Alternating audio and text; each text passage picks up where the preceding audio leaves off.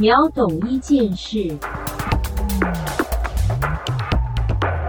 Hello，大家好，我是坤庆。大家还记得我们有这个秒懂一件事这样一个单元吗？好，上次两集过后呢，那么这个礼拜呢，要带大家来秒懂的，就是在今天非常火热热的新闻，那么就是继两百五十三天台湾零本土感染之后，没有想到就在今天破功了。好，那么这件事情呢，必须要从这个之前呃宣布的这个国籍航空，也就是长荣航空的确诊的一名三十多岁的女机师开始讲起。好，那么这个女机师呢，她其实在十六号的时候从美国呃跟其他九个也是机师的同事哦，那么从美国回来之后，那么在居家检疫的第一天呢，那么这个女技师就已经发病了，有咳嗽啊什么什么之类的等等。那么后来裁剪就确诊，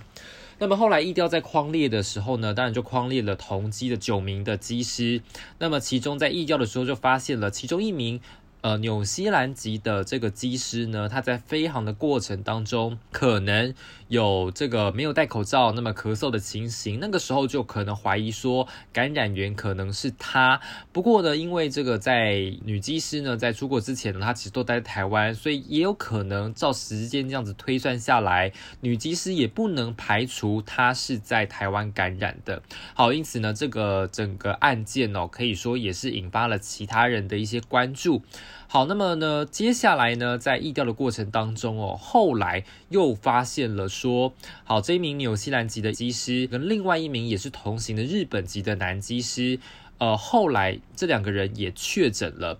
而且疫调过程发现，其实这一名纽西兰的机师呢，在十一月底的时候就已经飞去美国过一次。那么后来在十二月四号的时候回到台湾之后，那么依照这个航空公司的规定哦，其实机组员只要居家检疫三天，空服员是五天。好，因此那个这个机师呢，他居家检疫三天之后，休了三天假，在外面北部啪啪照。那么后来呢，呃，啪啪照之后呢，在十二月十二号才跟。呃，原本确诊的这个女技师跟其他的九名同事一起飞去美国。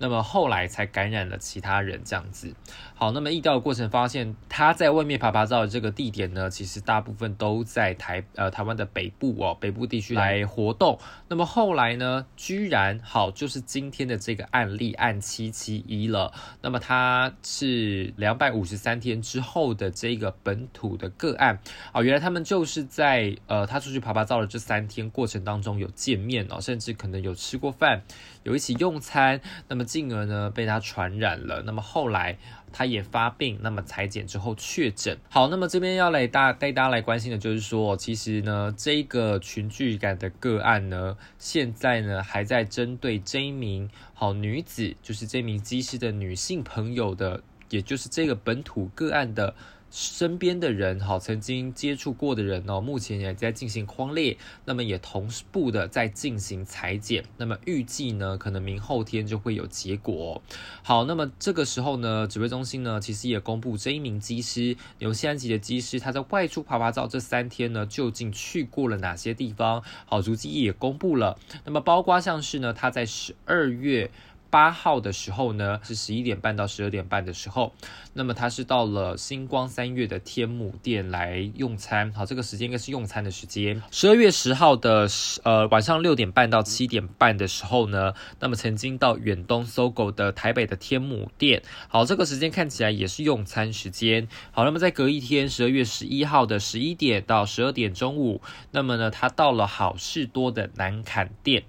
好，那么这三个地点呢，也提醒大家哦，这个如果你同个时间也在同一个地点的话，那么要准备进行的是自我健康管理了。好，那么因为呢，这一名纽西兰的机师啊，他在呃疫调的过程当中，他其实没有明确的告知他的活动时已经足迹有涉嫌隐匿的部分，所以因此呢，现在被他开罚了三十万。那么长荣呢是也说，如果这个这名技师确实有违法的话，也会将他用免职来处理。好，那么这个就是大概这一次的机师群聚感染，进而引发本土感染状况呢。以上简要跟大家说明哦。那么如果后续还有再进一步引发更大的感染的话，那么大家真的要特别留意。